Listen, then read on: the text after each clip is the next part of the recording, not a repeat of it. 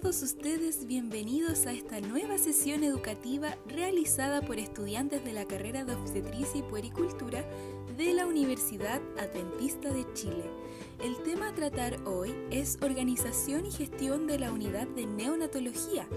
Mi nombre es Paula Barriga Villalobos y el día de hoy responderemos preguntas como ¿Quiénes trabajan dentro de la unidad de neonatología? ¿Cómo se distribuyen las funciones del personal? ¿Con quiénes se van a encontrar los padres dentro de la sala de atención inmediata y puerperio? Quédese con nosotras y no se pierda esta valiosa información.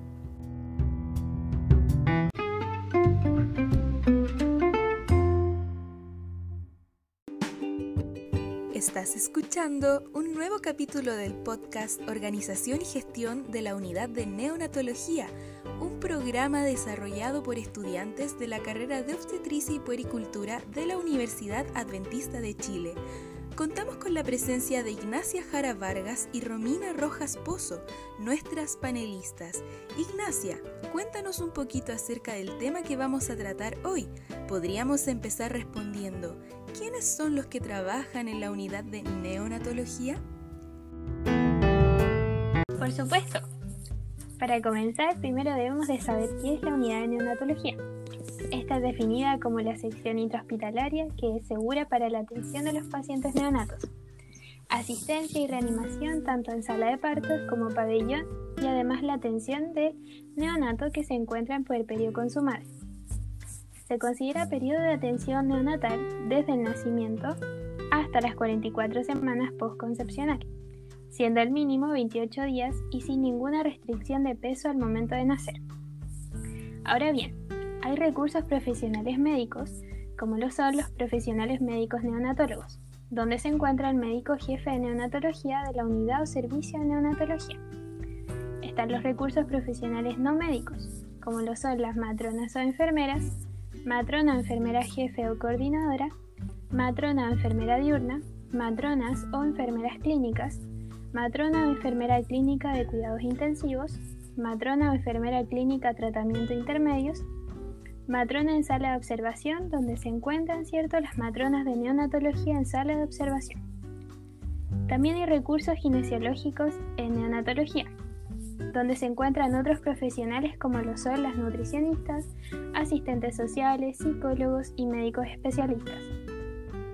También hay recursos humanos no profesional universitario, como lo son los técnicos paramédicos, técnico paramédico en cuidados intensivos, técnico paramédico en cuidados intermedios, técnico paramédico en cuidados básicos, técnico paramédico diurno, técnico paramédico en sala de observación y auxiliar de servicio.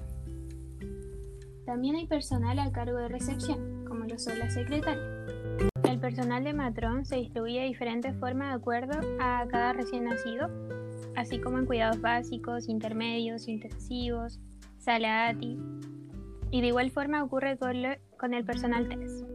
Exacto, es muy importante tener presente aquello. Ignacia, ¿y cómo se distribuyen las funciones del personal? Las funciones del personal se distribuyen de la siguiente forma. En los recursos profesional médico están los profesionales médicos neonatólogos con especialidad acreditada según reglamento de certificación de las especialidades y subespecialidades de los prestadores individuales de salud, según el Decreto Supremo número 57-2007. Está el médico jefe de neonatología en la unidad o servicio de neonatología. Estará a cargo de un médico jefe con jornada de trabajo de 33 horas semanales, quien será responsable de las funciones de planificación y coordinación del trabajo interno, incluido el personal de unidades de neonatología. En los recursos profesionales no médicos está la matrona o enfermera. El equipo estará compuesto cierto por matronas o ramas de neonatología. Matrona o enfermera jefe o coordinadora requiere asignación de jornada de trabajo de 44 horas semanales en horario diurno y cumplirá funciones administrativas. Colaborará en la función clínica y velará por la continuidad de la atención integral del paciente. Su dependencia técnica y administrativa es del médico jefe de neonatología. Matrona enfermera diurna. En unidades o servicio con más de 15 cupos se requiere matrona o enfermera diurna con asignación de horario diurno completo y cumplirá funciones a cargo de insumos, equipos médicos, apoyo a estación clínica, entre otras funciones. En unidades mayores a 40 cupos se requieren dos matronas o enfermeras para esta función, y en caso de más de 60 cupos se requieren tres matronas o enfermeras diurnas. Matronas o enfermeras clínicas. Las matronas o enfermeras clínicas de neonatología son responsables de la atención directa del paciente, correspondiéndoles formular y ejecutar tareas específicas según las condiciones del paciente ejecutar las indicaciones médicas, supervisar el cumplimiento del plan de atención de enfermería y llevar todos los registros de los pacientes a su cargo. Estas se dividen según el área de su quehacer. Matrona enfermera clínica de cuidados intensivos. La dotación de matronas o enfermeras clínicas por turno será de uno por cada tres cupos debe existir un sistema de refuerzo de matronas o enfermeras de llamada en caso de neonatos extremadamente críticos que requieren un profesional de enfermería exclusivo. Matrona enfermera clínica de tratamientos intermedios. La dotación de enfermeras clínicas por turno será de 1 por cada 6 a 7 camas. Matrona enfermera de cuidados básicos. La dotación de matrona o enfermeras clínicas en cuidados básicos será de una por cada 10 a 12 camas en horario diurno de 12 horas todos los días del año. Matrona en sala de observación. Las matronas de neonatología en sala de observación son responsables de la atención neonatal inmediata directa al momento del parto, correspondiéndoles realizar la atención inmediata y deben estar capacitadas en reanimación neonatal. Además deben tener capacidad para pesquisar neonatos de riesgo para solicitar pronta atención por médico e implementar medidas inmediatas para favorecer la estabilización. Deben llevar todos los registros de los pacientes nacidos. La dependencia técnica y administrativa corresponde al servicio o unidad de neonatología. La dotación será de una por cada 4.000 a 5.000 partos en sistema de turno permanente. Recurso kinesiólogo en neonatología. Dada la alta complejidad de los pacientes de unidades neonatales y su necesidad de atención kinésica integral, tanto respiratoria como de neurorehabilitación, y considerando el amplio uso de ventilación mecánica, retraso neuromotor y los altos costos en salud implicados, es indispensable contar con cobertura de kinesiólogo diurno en las unidades de neonatología nivel 3. En unidades con menos de 40 cupos totales, 22 a 33 horas de kinesiología y en las unidades con más de 40 cupos se requieren 44 horas semanales de kinesiólogo. Además, se deben definir estrategias de atención kinésica respiratoria de modo de asegurar cobertura nocturna, aprovechando las necesidades de todo el hospital y ampliándolas de modo de asegurar cobertura de atención a pacientes en otros servicios del hospital. Estos profesionales deben poseer un elevado nivel técnico profesional. Deben demostrar conocimientos y experiencias para lo cual deben estar debidamente capacitados en rehabilitación neonatal respiratoria y motora. También existen otros profesionales donde se pueden contemplar un expedito acceso como nutricionistas, asistentes social, psicólogos y médicos especialistas.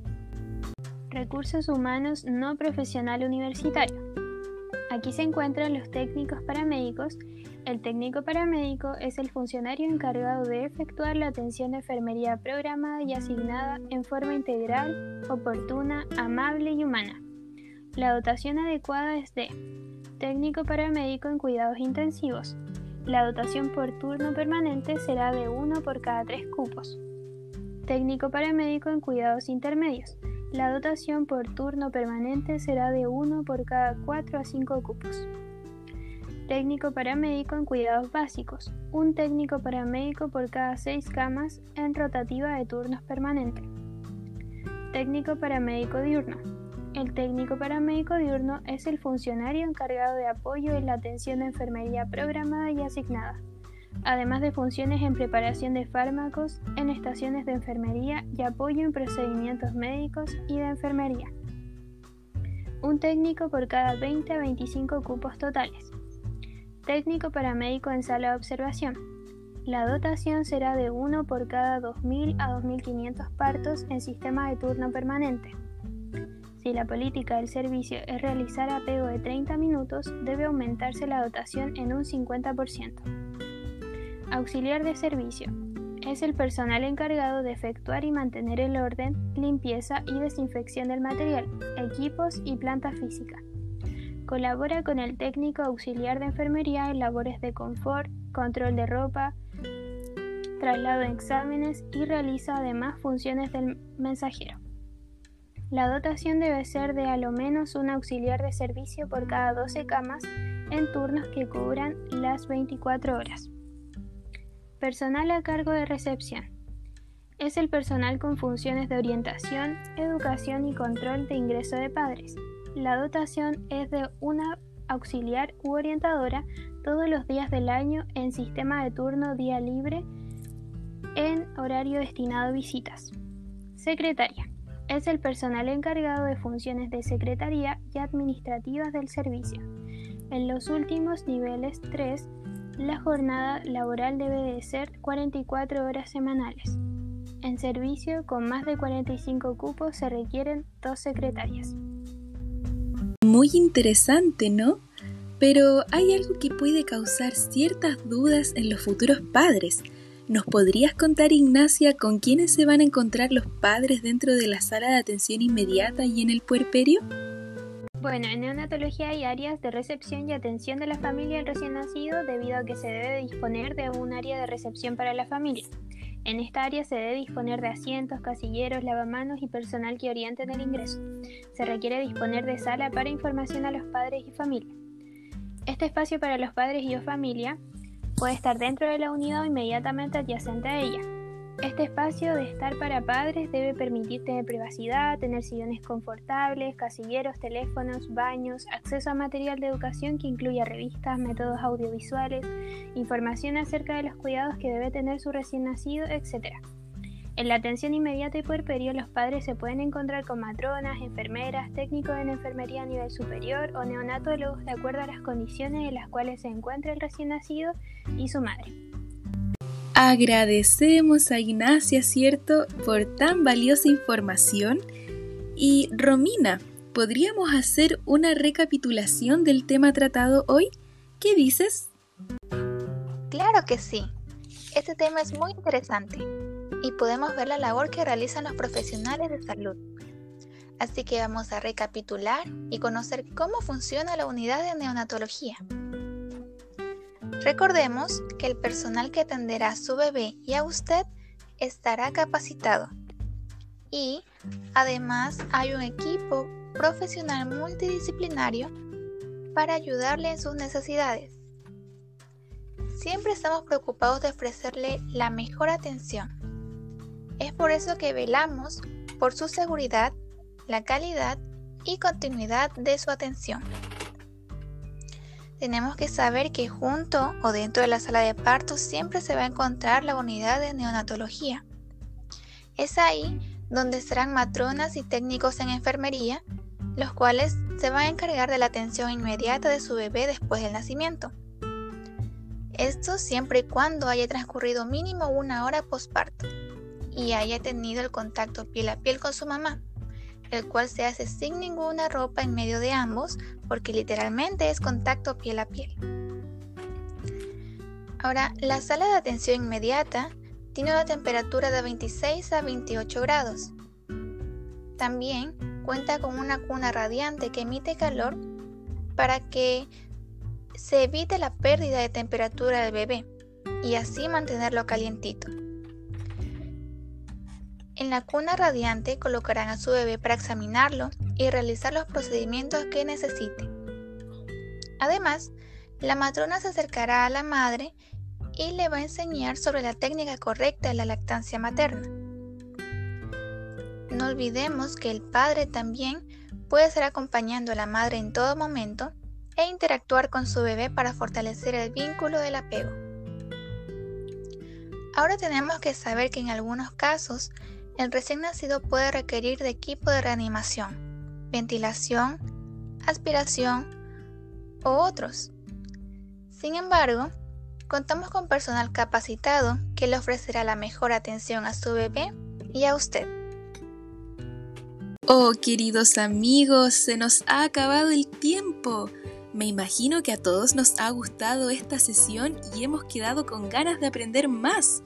Agradecemos a nuestras invitadas del día de hoy por la información que nos han brindado y te invitamos a ti a que sigas escuchando estos podcasts educativos, de los cuales se puede aprender mucho. Nos vemos en el siguiente capítulo y no te olvides de continuar este diálogo en casa con tus compañeros de universidad o con tus redes sociales. Agradecemos tu compañía y no te olvides de seguirnos y de compartir.